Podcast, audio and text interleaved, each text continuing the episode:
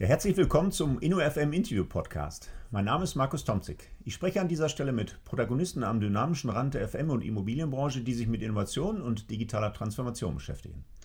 Heute freue ich mich auf ein Interview mit Roger Krieg. Er ist einer der Gründer und Geschäftsführer der Sertoro GmbH. Herzlich willkommen, Roger Krieg, zum InnoFM Podcast. Ja, schönen guten Tag zusammen. Ja, Herr Krieg, ich hoffe, ich habe Ihren Vornamen richtig ausgesprochen, weil Ihr berühmter Landsmann und Tennisspieler, äh, der, der, Federer, wird ja immer in der Presse als äh, Roger äh, bezeichnet. Ich habe aber hoffentlich Ihren Vornamen jetzt richtig ausgesprochen. Ja, das passt wunderbar. wunderbar. Wir in der Schweiz sagen auch Roger und in Deutschland auch. Also ah, von ja. dem her passt das. Wir sind kompatibel. Wunderbar.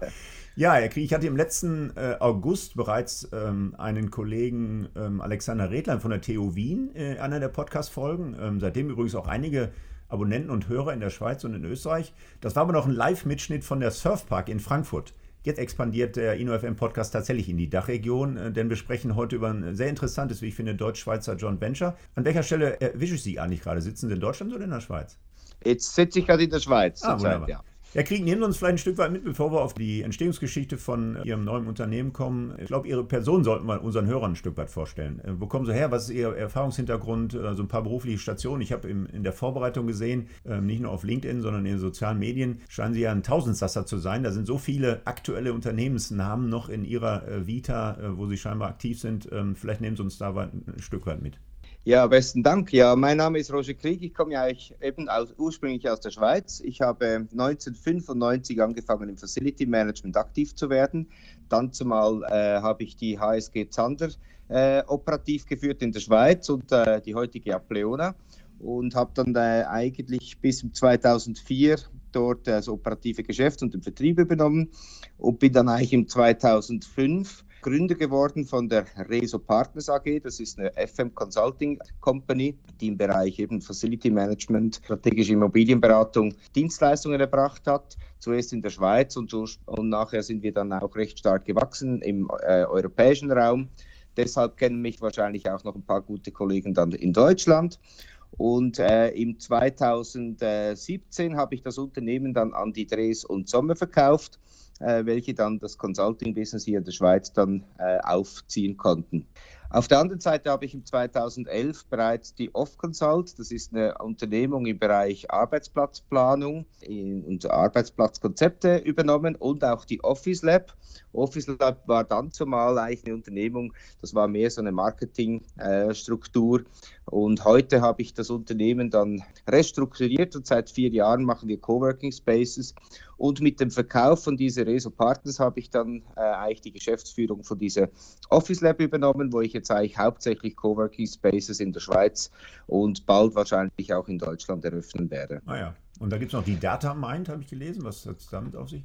Ja, die Datamind war eigentlich eine frühe Gründung schon im 2009 weil meine Idee war dann zumal schon das ganze Datenmanagement äh, als solches in einer separaten Company äh, zu dediziert äh, auszulagern, weil es ganz andere Kompetenzen braucht. Es braucht IT-Spezialisten, es braucht äh, Softwarekenntnisse und es sind auch ganz andere Risiken. Deshalb habe ich das Unternehmen dann zumal gegründet und jetzt seit äh, drei, vier Jahren bin ich sehr aktiv mit äh, Internetplattformen. Ich habe in der Schweiz die fmplace.ch äh, gegründet. Das ist eine, äh, eine, Plattform, wo man eben Ausschreibungen macht für Klein- und Mittelbetriebe. Ah, ja. Und das, das war eigentlich dann auch der Ursprung, dass wir dann äh, auf diese B-State äh, gekommen sind. Naja, dann steigen wir vielleicht mal ein. B-State ist die Marke der Sotero. Ich hoffe, ich spreche das richtig aus. Also da, da, müssen wir gucken, wo ist der Unternehmensname, wo ist die, die Marke? Äh, kann ich zunächst mal noch nicht trennen, weil ich zugebe, Herr Krieg, äh, die, die Sotoro habe ich bis vor ein paar Wochen gar nicht äh, gekannt an der Stelle. Ne? Und bis ich dann eine Meldung gelesen habe, dass die deutsche äh, Unternehmung Alpha IC äh, zusammen mit der Schweizer Reso Group diese, diesen Joint Venture quasi äh, aus der Taufe gehoben hat, als Beschaffungsplattform ähm, B-State. Gibt es noch mehr, gehört noch mehr zu äh, Sotoro ähm, als B-State? Ist das, ist das quasi eins? Genau, also da kann ich ganz kurz auch erwähnen, wie es dazu gekommen ist. Der, der Sebastian Hölzlein, ganz ein aktiver Unternehmer in Deutschland mit der Alpha IC. Ja, ja sehr gut bekannt, hat, ja, ja. Hat dann äh, nachgehakt und gesagt, er möchte unbedingt auch eine ähnliche Plattform in Deutschland machen, aber dementsprechend mit neuen Funktionalitäten. Das war ja auch die Initiative der GEFMA, wo man die ganze Einheitspreiskatalogstruktur äh, aufgebaut hat. Und das war dann eigentlich ein Teil von unserem Geschäftsmodell, dass wir gesagt haben, diese FM Place Plattform bauen wir in diese neue Struktur mit diesen Einheitspreisen ein. Und da wir ein rechtliches Gefäß haben, haben wir miteinander beschlossen, eben ich habe eine Holding, Sie haben schon erwähnt, diese Reso Group AG, die gibt es nach wie vor, dass wir zusammen eigentlich eine Firma gründen. Und dieser Toro, um das Geheimnis ein bisschen zu lüften, das heißt Sebastian, Richard, Thomas und Roger. Ah, das okay. sind die vier Gründer und so hat sich das eigentlich konstituiert. Und dieser Toro hat eigentlich als Geschäftszweck äh, nebst äh, der Vertrieb von dieser B-State-Plattform auch weitere Dienstleistungen rund um Internetanwendungen, Softwareanwendungen, Digitalisierung und IoT-Strukturen für Immobilien-Fragestellungen. Ähm, äh, und, und, das aber auch in der Dachregion oder äh, alle Dienstleistungen sind grundsätzlich jetzt auf so eine Zielregion ausgerichtet? Genau, so ist es. Also wir sind eigentlich immobilienaffin und wir können nur das, dafür können wir das recht gut und das, das ist unser Markt. Mhm. Ähm, jetzt nehmen wir uns vielleicht noch mal ein Stück weit, klären Sie uns mal auf. Äh, Sertoro haben Sie jetzt gesagt, wie, der Stande, äh, wie das Akronym zustande kommt. Ähm, und, und B-State? B-State klingt ja auch sehr schick, sage ich mal, ohne dass ich jetzt ein Werbefachmann bin an der Stelle. Aber äh, wie, wie, kommt dieser Name zustande? Ist kein Akronym von Ihren Frauen oder Lebensgefährtinnen? Also, nein. nein, das haben wir. das geht tatsächlich mehr auf den Inhalt. Ich glaube, das Thema ist grundsätzlich ebenso wie diese Einheitspreis-Thematik sind die Bienenwaben, muss man sich das vorstellen. Also man hat eigentlich eigene Gefäße, wo dann jeweils Inhalte definiert sind. Und die sind relativ stark strukturiert. Äh, Bienen sind auch sehr fleißig, äh, sind sehr zuverlässig, sind aber auch in der Vielzahl un, äh, eine große Unzahl von, von Bienen. Und das ist ja eigentlich das, was wir auch haben bei uns im Facility Management. Es gibt unzählige Anlagen, Anlagetypen, es gibt Prozesse und so weiter. Und wir haben äh, so diese B-State eigentlich äh, als sehr starkes Synonym auch gesehen für das, was wir tun. Und so haben wir auch äh, unsere Datenbanken aufgebaut. Die sind äh, sehr inhaltsreich, die sind sehr umfänglich und deshalb passt uns eigentlich der Name ganz gut. Und dass es äh, auch sexy klingt am Markt, das äh, hören wir natürlich sehr gerne. Ja. Sie bezeichnen VStech jetzt als die erste digitale Plattform für den gesamten FM Sourcing to Contract Prozess. Also im Grunde geht es um die Digitalisierung eines analogen Prozesses in die digitalen äh, Workflow. Äh, und das ist für mich eben spannend genug gewesen, äh, um diesem Ino FM Podcast ähm, mal eine Folge aufzunehmen mit Ihnen. Was war der Ausgangspunkt für Ihre Überlegung, dass Sie so ein, so ein Plattformthema überhaupt angegangen sind? Vielleicht können Sie uns da ein Stück weit eingangs mitnehmen und dann kommen wir auf so ein paar Funktionalitäten, ein paar Grundgedanken und so die Funktion äh, dieser, dieser Plattform, was ich ganz spannend finde. Ja, die Alpha IC wie auch die Reso Partners dann zumal haben ganz viele Ausschreibungen gemacht im Facility Management. Jedes Mal beim Kunden haben wir wieder neu definieren müssen, welche Anlagenkategorien werden wie ausgeschrieben, wie werden die Leistungen äh, spezifiziert und so weiter. Und die Dienstleister hinter dran, die haben eigentlich jedes Mal den Aufwand, jedes Mal neu Abgrenzungen zu machen, die Kalkulationsbasis auf die spezifische Ausschreibung äh, anzupassen. Und das sind eigentlich keine wertschöpfenden Tätigkeiten. Und äh, wir haben einfach gesehen, wenn jetzt schon die Dienstleister in, einem GEFMA, in einer GEFMA-Initiative beschlossen haben, dass man dieses einheitlich äh, definieren möchte, dass wir diese einheitliche Struktur dann in unsere Datenbank übernimmt und auch als Basis für, für die ganze Prozessführung so übernimmt. Mhm. Und das ist eigentlich so ein bisschen der Ursprung gewesen, dass wir gesagt haben, vom Prozess her, Vergabeprozesse, äh, Vergleichsprozesse, Eingabeprozesse. Das haben wir im Rahmen von unseren Consulting-Tätigkeiten bereits schon gemacht. Und jetzt bilden wir eigentlich noch eine intelligente Plattform hinten dran. Einerseits für den Dienstleister und auf der anderen Seite natürlich auch für den Endkunden, der durch das eigentlich eine ganz einfache Struktur hat, mehr oder weniger aus einem aus einer Bibliothek auswählen kann, welche Anlagetypen er in seinen Liegenschaften hat und so eigentlich ganz ein einfaches Leistungsverzeichnis erstellen kann. Mhm. Gibt es denn schon Projekte? Ich habe gelesen, die, die äh, B-State ist 2019, also letztes Jahr online gegangen, aber gibt es schon Projekte oder basteln die noch an der, an der Plattform? Na, also basteln. Basteln würde ich jetzt nicht sagen. Wir sind ständig dran, die Plattform weiterzuentwickeln. Das, sollte gar nicht despektierlich klingen, Herr Krieg. Basteln ist so umgangssprachlich hier im Ruhrgebiet eines der Worte, die ähm, sehr, ähm, ich sag mal, wohlwollend ähm, gemeint sind zumindest. Genau. Nee, also nehme ich auch so gern sportlich äh, entgegen. Nein, also wir haben die Plattform innerhalb von drei Monaten äh, so entwickelt, wie sie heute dasteht, weil wir ein sehr gutes Grundgerüst hatten. Und auf der anderen Seite haben wir von Beginn her einen Kunden gehabt, das ist die Alstria, welche das Vertrauen von Anfang her an uns äh, geschenkt hat. Ah, ja. Und wir haben bereits 25 Immobilien ausgeschrieben. Da sind jetzt auch die Vergabeprozesse zurzeit gerade im Gange. Und es werden auch nochmals weitere Volumen kommen. Die Alstria hat ja noch über weitere 100 Immobilien. Und wir werden wahrscheinlich in der Zukunft, in den nächsten paar Monaten, auch die auf unserer Plattform dann ausschreiben. Okay, Sie haben die Plattform aber selber entwickelt oder gibt es ein Ökosystem von äh, Dienstleistern, die, die eigentlich Programmierarbeit geleistet haben? Ja, die Programmierarbeit, die wurde klassischerweise in Amerika und in Indien geleistet, weil das schon mein Partner war bei der FM Place. Ah, ja. Und deshalb konnten wir auch auf Strukturen zurückgreifen, die schon jetzt in den letzten zwei, drei Jahren etabliert wurden. Mhm. Okay, dann kommen wir vielleicht mal zu, zu so ein paar äh, Details dieser Plattform. Was mich äh, als erstes ähm, bewegt hat, ist die Frage ähm, des Auswahlprozesses für die potenziellen Dienstleister, die jetzt über so eine Plattform gematcht werden an der Stelle. Wie, wie geht das, wie können wir uns das vorstellen? Wer wird wie gelistet, äh, um dort aktiv sein zu können? Also bei uns ist ja so, wir sind im B2B-Geschäft. Also das unterscheidet sich natürlich massiv von einem End-Customer-Bereich und deshalb haben wir eigentlich nur qualifizierte Unternehmungen bei uns auf der Plattform gelistet.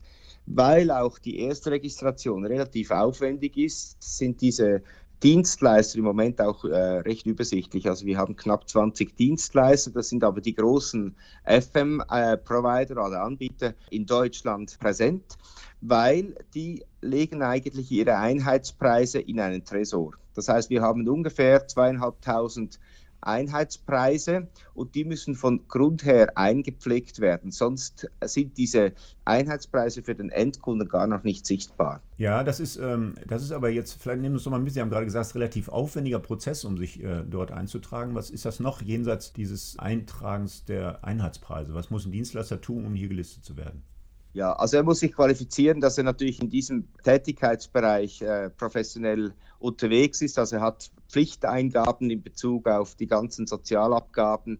Er muss äh, die ganzen äh, Nachweise bringen, wie er zertifiziert ist und so weiter. Er muss Referenzen abbilden können. Er muss Umsätze abbilden können auf die einzelnen Teilbereiche. Er muss relativ transparent sein, dass eben der Kunde oder auch der Berater, äh, also der Leistungsnachfrager, äh, sich ein klares Bild machen kann über den möglichen Anbieter.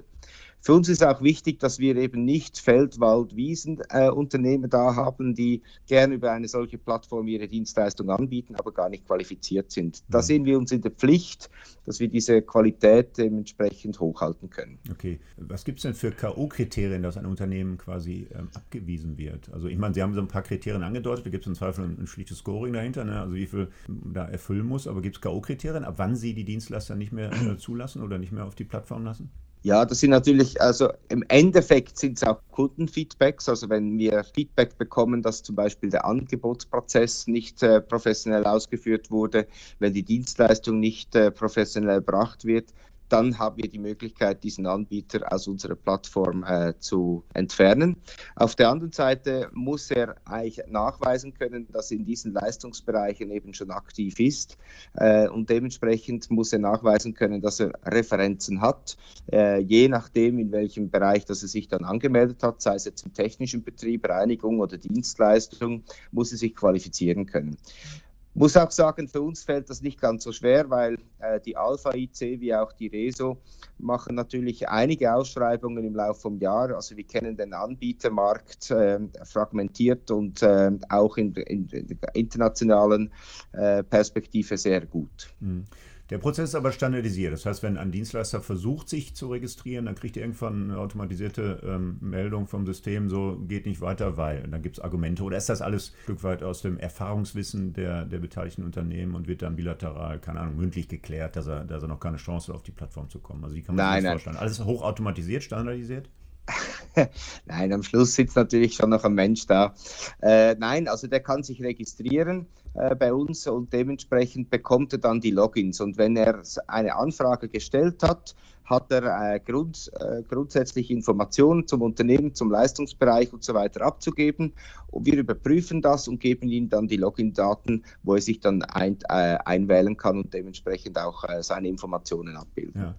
Gibt es denn dann Anwendungen auch ohne Einheitspreise? Läuft alles über diese, Sie haben es bezeichnet mal als Urkalkulation, die hinterlegt ist in Ihrem Safe, fand ich ganz schön den Ausdruck gerade. Aber gibt es auch Anwendungen ohne diese Einheitspreise? Das gibt es auch.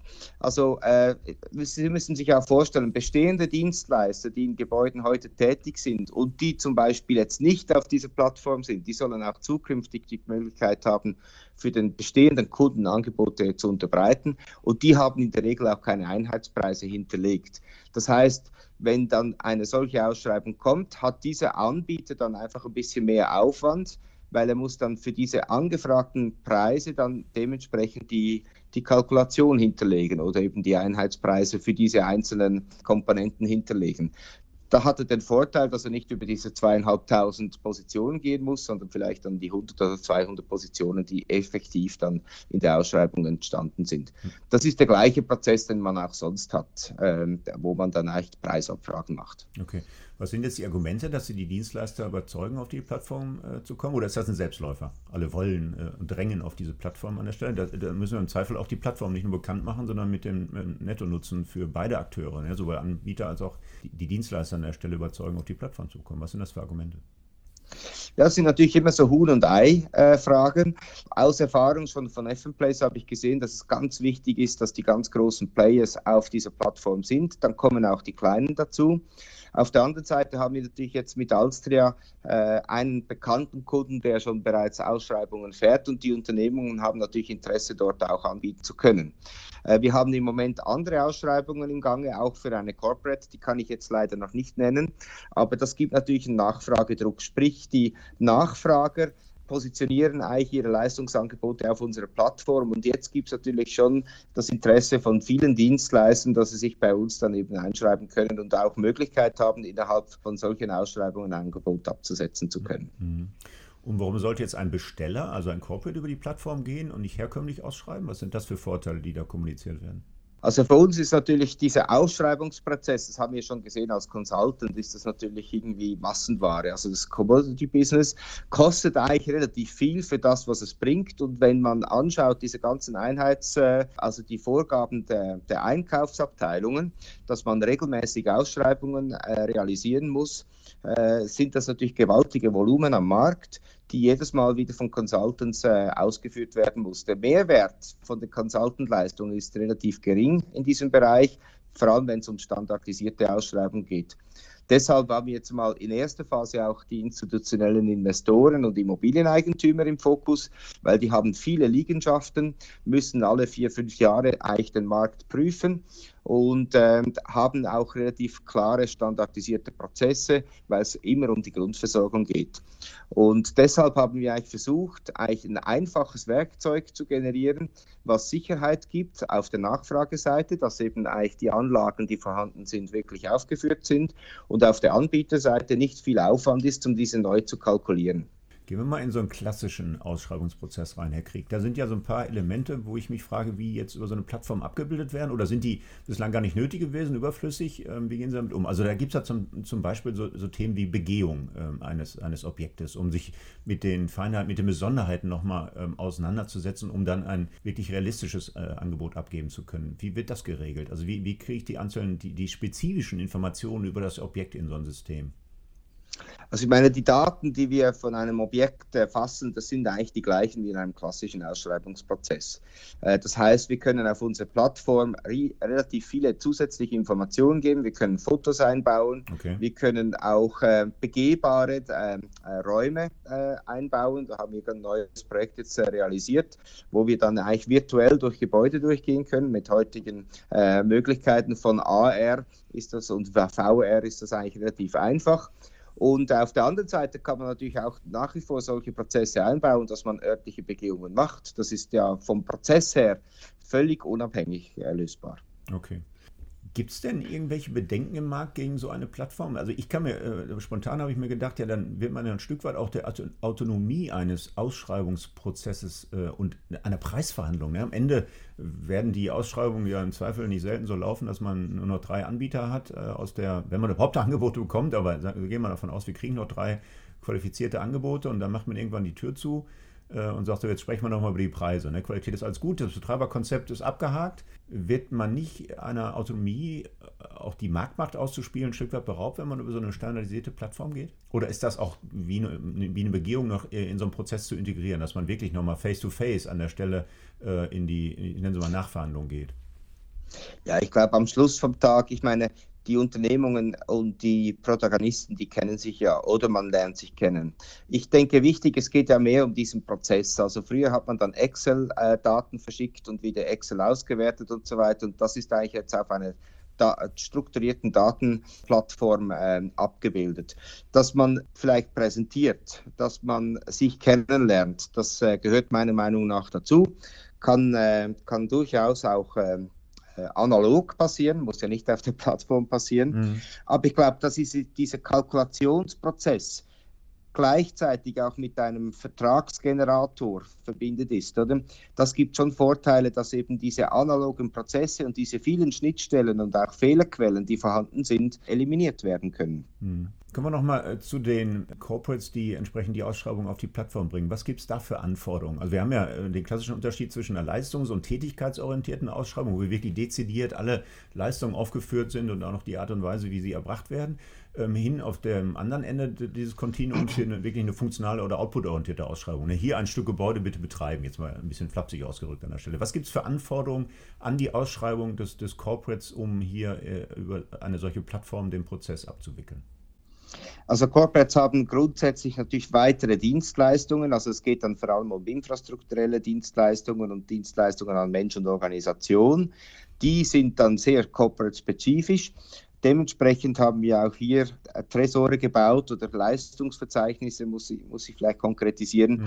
die für einzelne Unternehmungen spezifisch sind. Also eine Firma XY kann ihr eigenes Leistungsverzeichnis abbilden und dementsprechend ähm, äh, innerhalb von einem Land oder von einer Organisation, kann auch international sein, eigentlich auf solche Standards zurückgreifen.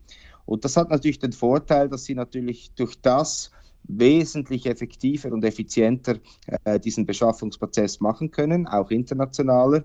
Und auf der anderen Seite, dass sie Transparenz haben. Transparenz, und das haben Corporates natürlich, wenn Flächen wegfallen, Anlagen dazukommen und so weiter, dass man die relativ einfach aus dem äh, Vertrag äh, ein ausrechnen kann oder einnehmen kann.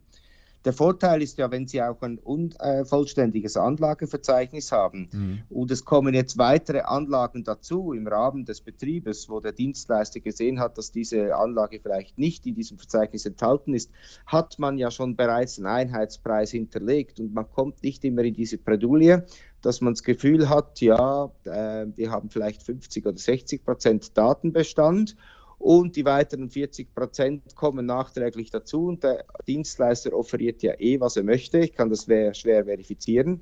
Diesen Tatbestand kann man natürlich dann entkräften, weil ja auch für diese zukünftigen Anlagen die Preise schon definiert sind.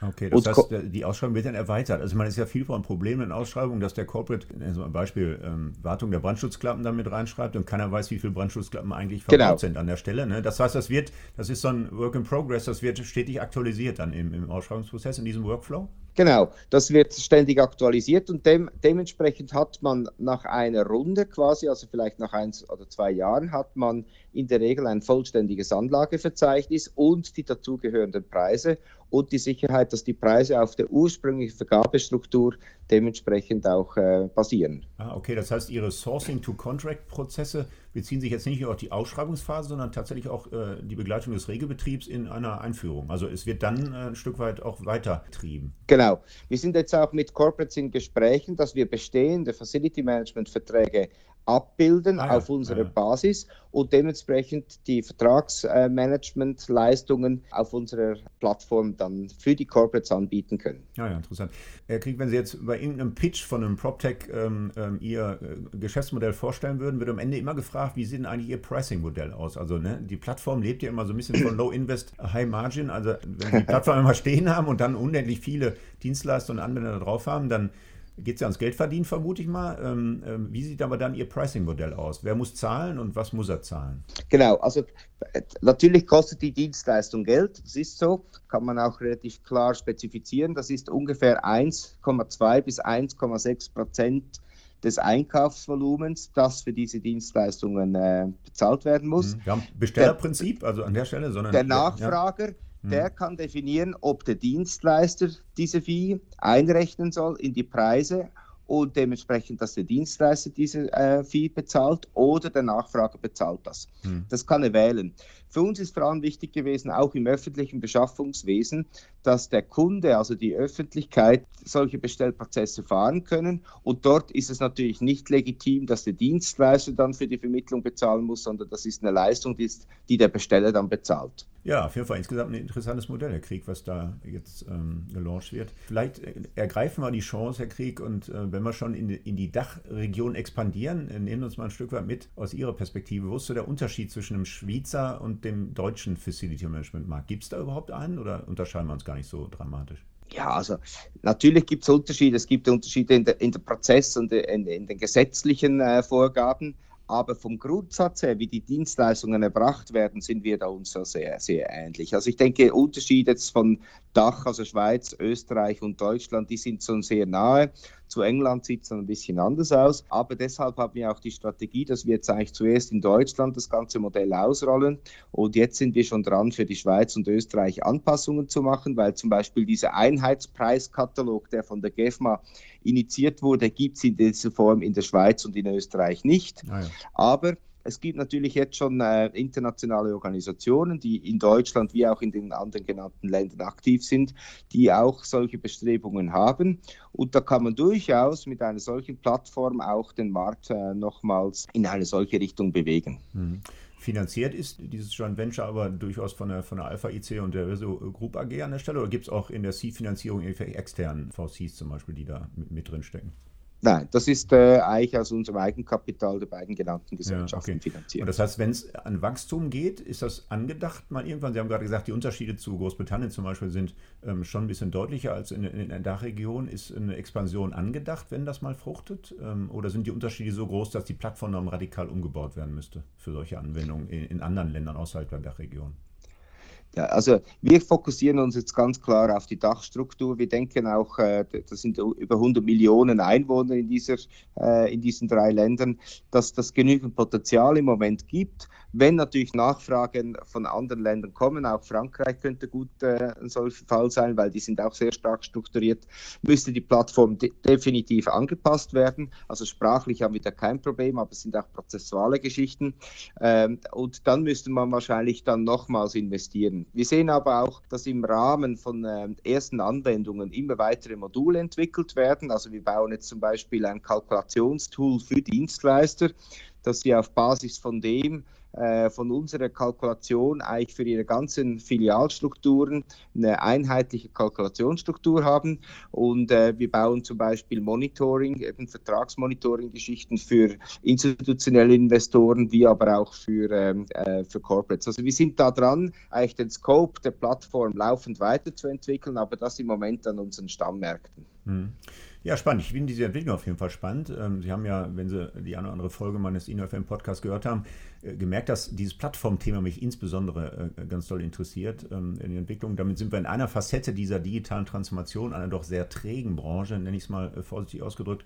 Was sind aus Ihrer Perspektive, Herr Krieg, noch Entwicklungen? Ähm, wie wird sich die Immobilienbranche noch weiterentwickeln und welche Rolle soll B-State an der Stelle dann übernehmen? Ja, also wir haben ja ursprünglich noch über die Tätigkeit von der Datamind gesprochen und da beschäftige ich mich sehr stark mit der ganzen IoT-Thematik in Gebäuden. Und wenn ich jetzt denke, dass man heute smarte Gebäude baut und äh, aber immer noch traditionell äh, betreibt, gibt es viel Potenzial zum äh, Thema Smart Facility Management. Und da geht es bei mir ganz stark in diese ganzen IoT-Themen äh, rein. Also es wird zum Beispiel nur noch gereinigt, wenn ein Raum dann wirklich eben benutzt wurde. Oder eine technische Anlage wird dann gewartet, wenn es dann wirklich notwendig ist. Mhm. Wenn eben die Anlage dann meldet, jetzt brauche ich einen Wartungszyklus. Und wenn man das anschaut, oder werden zukünftige Leistungsverzeichnisse nicht mehr statisch sein, nur noch dynamisch. Und das heißt, der Leistungsabruf von irgendwelchen äh, Facility Management Leistungen wird nicht mehr in einem äh, durchgehenden äh, Vertrag geregelt, sondern es wird per Leistung wird dann eigentlich abgerechnet. Also es könnte eigentlich äh, wie ein Smart Contract geben, wo dann eigentlich eine, ein Leistungsauftrag äh, erstellt wird, zum Beispiel bitte reinige mir diese Fläche oder mach jetzt eine Wartung von dieser Pumpe und dementsprechend wird auch gerade abgerechnet. Oder wenn ich natürlich hinten dran gerade den Einheitspreis äh, hinterlegt habe, habe ich äh, den Bestellprozess wie auch der Abrechnungsprozess bereits hinterlegt. Also der ganze Bestell- und Abwicklungsprozess könnte so integral äh, gelöst werden. Okay, aber dann, wenn ich da mal einhaken darf, Herr Krieg, dann würde aber dieser doch recht aufwendig äh, ähm, automatisierte Prozess, dieses Sourcing to Contract, disrumpiert. Oder wenn ich das zu Ende denke und da wird, äh, werden einzelne Leistungen ausgeschrieben äh, und möglicherweise mit einem Smart Contract in der Datenbank hinterlegt, dann brauche ich doch also einen aufwendigen Ausschreibungsprozess für einen 3, 4, 5, vielleicht auch 10 Jahresvertrag gar nicht mehr über Ihre Plattform launchen. Nein, aber vielleicht ist es dann so, dass unsere Plattform genau diese Funktionalitäten bringt. Okay. Dass, dann, dass wir eigentlich das Vertragsmanagement dann aktiv steuern zwischen dem Nachfrager und dem Dienstleister. Okay, ja, das, dann, dann wird wieder ein Schuh draus. Wenn die Plattform sich so dynamisch entwickelt mit diesen Marktgegebenheiten, dann wird es natürlich spannend. Also in welcher Perspektive können Sie sich denn vorstellen, dass solche Ad-Hoc-Vergaben auch über so eine Plattform IT-gestützt dann vergeben werden. Also das ist ja meine, ich will nicht sagen Vision an der Stelle, aber immer äh, im Hinterkopf, die Frage, warum wir überhaupt noch vier Jahre ausschreiben, wenn die IoT, wenn die Technik tatsächlich so schon so treffsicher äh, detektieren kann, wo der Bedarf ist ähm, und den über eine Plattform äh, schickt, äh, wo kann ich dann nicht regional ausschreiben und ad hoc vergeben, auch mit der Administration der ganzen Sekundärprozesse im Hintergrund, ne? automatische Rechnungsgenerierung und so weiter. Wann können Sie sich das vorstellen? In zwei Jahren, in vier Jahren? Ja. In, in also, welchem Zeithorizont ist das für Sie realistisch? Sie sind ja äh, scheinbar mit Ihren äh, Angängen da relativ nah an, an, an der Bench. Wie schätzen Sie die Entwicklung da ein? Gut, also man wünscht sich natürlich, dass das schneller geht, weil es relativ viel Potenzial gibt. Aber weil wir ja eigentlich uns als Marktpartner sehen, also wir sind ja strategisch eigentlich interessiert, mit den großen Dienstleistern zusammenzuarbeiten, auch mit den großen institutionellen Immobilienbesitzern. Da haben wir schon Bestellerkompetenz einerseits dran, wir haben Technologiekompetenz und wir haben ein System. Und wenn es uns gelingt, jetzt in den nächsten zwei Jahren diese Plattform auch wirklich zu nutzen für den klassischen Ausschreibungsprozess, werden solche Weiterentwicklungen einfacher, weil die Plattform als solches auch äh, akkreditiert und akzeptiert ist. Mhm. Und ich habe im Moment jetzt in der Schweiz eine Initiative, die heißt IoT Standard Schweiz. Da geht es eigentlich darum, dass man eben Anforderungen bereits beim Planen und Bauen von Liegenschaften definiert, dass ein Gebäude IoT-ready sein soll. Und das sind auch Themen, das werden wir diesen, äh, diesen Sommer publizieren, dass wir das zum Beispiel in Deutschland und in Österreich auch skalieren. Und solche Bereiche auch aus der IT fließen dann eigentlich in die Weiterentwicklung rein. Um Ihre Frage zu beantworten, ich schätze, dass eine solche Funktionalität in, den, äh, in fünf Jahren etwa möglich ist. Okay. Jetzt ist sie technisch möglich, nehme ich an. So war die äh, Antwort zu verstehen, oder? Weil ich, ich, ich ja, mir mal vor. Technisch, technisch kein Problem. Technisch, äh, sagt sogar der schlichte Beweller, das wird wahrscheinlich in Kürze möglich sein. Jetzt gucken wir uns die beteiligten Personen an. An solchen Veränderungsprozessen sind ja auch immer Menschen beteiligt. Wir sagen ja immer, ne, äh, auch der FM-Bereich ist People's Business. Jetzt habe ich dann einen Einkäufer bei dem Corporate der möglicherweise alle fünf Jahre ausschreibt, dann wären da nicht Compliance-Regeln, dann wird er im Zweifel den Regelbetrieb laufen lassen, weil er will auch gar, kein, äh, will gar keine Arbeit haben, gar keinen Aufwand damit betreiben. Dem versuchen wir jetzt einzureden, dass er Ad-Hoc-Ausschreibungen äh, unterstützen muss. Und auf der anderen Seite ist ein Dienstleister, der so einen Fünf-Jahres-Contract ergattert hat, ja auch nicht interessiert, den Wechsel von einem langfristigen Vertrag hin zu kurzfristigen Ad-Hoc-Vergaben zu machen. Das heißt, wir haben beteiligte Menschen erkriegt, die in so einem System ja gewohnt sind äh, zu arbeiten und zwar schon sehr lange, sehr viele Jahre, sehr viele Jahrzehnte. Ähm, ist dieser Change-Prozess in den beteiligten Akteuren, in den Köpfen der beteiligten Akteuren auch innerhalb von fünf Jahren hinzukriegen oder brauchen wir da vielleicht noch ein bisschen länger als technisch machbare Lösung in den Markt zu implementieren? Ja, ich glaube, man muss ein bisschen die Maturität der Märkte anschauen. Oder wenn Sie, wenn Sie schauen, große Corporates, äh, die sind schon relativ weit und das sind auch Pioniere. Und das ist aber im Gesamtvolumen, oder sind das äh, paar wenige Prozentpunkte. Genau, genau. Viele, viele klassische Ausschreibungen funktionieren heute immer noch, wie man es früher gemacht hat. Also bis der ganze Markt an und für sich dreht, das äh, glaube ich eigentlich gar nicht, sondern ich glaube einfach, es werden die Pioniere sein und dann kommen die Followers. Und auf der zweiten Stufe muss man auch sehen, oder die Beschaffung grundsätzlich, die wird nicht eliminiert, weil ich muss ja ständig überprüfen, auch ob diese Einheitspreise, die hinterlegt sind oder die Bestellpreise auch marktkonform sind. Und deshalb äh, bieten wir auch jetzt zum Beispiel ein neues Modul, die Marktkonformitätsprüfung. Oder ich muss ja vielleicht gar nicht mehr ausschreiben, wenn ich ja eigentlich mit dem Dienstleister zufrieden bin, aber vom Vergabeprozess her der Beschaffer mir eigentlich sagt, ich muss jedes Mal am Markt prüfen. Und wenn ich natürlich jetzt die Einheitspreise schon bereits hinterlegt habe, auch von den Mitbewerbern und sehe, wo das Preislevel liegt, muss ich eigentlich diesen Gesamtbeschaffungsprozess nicht durchführen, sondern kann nur nachweisen, dass wir vielleicht 10 Prozent über dem Marktpreis sind und der bestehende Dienstleister kann dann vielleicht seine Vertragspreise dementsprechend anpassen, wenn er noch für diese Dienstleistung dann diesen Preis äh, garantieren kann. Ja, wunderbar. Ähm, Herr Krieg, vielleicht vereinbaren wir jetzt schon mal äh, die nächste Podcast-Folge in fünf Jahren. Unsere Prognose war, dass technisch in fünf Jahren das möglich ist. Und wir, wir werden dann sehen, ob die beteiligten Akteure in so ein äh, Thema eingestiegen sind an der Stelle. Ich finde die Entwicklung auf jeden Fall sehr spannend. Äh, wünsche der Sotero, wünsche der äh, B-State an der Stelle alles Gute, dass so ein Prozess tatsächlich standardisiert werden kann. Ich würde sagen, dann äh, würden wir uns in fünf Jahren nochmal sprechen, äh, Herr Krieg. Erstmal schöne Grüße ja. an den Sebastian Hölzlein und ja, schöne Grüße in die Schweiz an der Stelle möchte ich mich zunächst mal ganz herzlich bedanken, Herr Krieg, für dieses äh, tolle Podcast-Interview. Ja, besten Dank, die Möglichkeit auch uns bei Ihnen zu präsentieren. Ich denke, in fünf Jahren werde ich das nicht sein. Das wird dann unsere Crew sein. Wir haben jetzt bereits äh, vier Mitarbeiter, die bei Setoro angestellt sind. Und ja. ich hoffe, dann in fünf Jahren werden das dann nochmals 20 oder 30 Personen mehr sein. Und die können dann definitiv berichten, wie es dann weitergeht. Okay, und wir werden uns dann wahrscheinlich, so wie ich jetzt einschätze, über ein anderes, vielleicht neues Projekt dann noch ja. ein Stück weit austauschen können. Es wird mir, glaube ich, nie langweilig. Das ist so. ja, wunderbar. Ja, nochmal herzlichen Dank, äh, Herr Krieg, für das Interview. Besten Dank auch Ihnen. Das war der InnoFM Podcast mit Roger Krieg. Wir hören uns wieder in 14 Tagen. Am besten gleich auf einer der üblichen Plattformen Spotify, iTunes, Deezer oder Soundcloud abonnieren und dann wird Ihnen die nächste Folge an einem Freitag um 8 Uhr gleich angezeigt. Bis dahin wünsche ich Glück auf.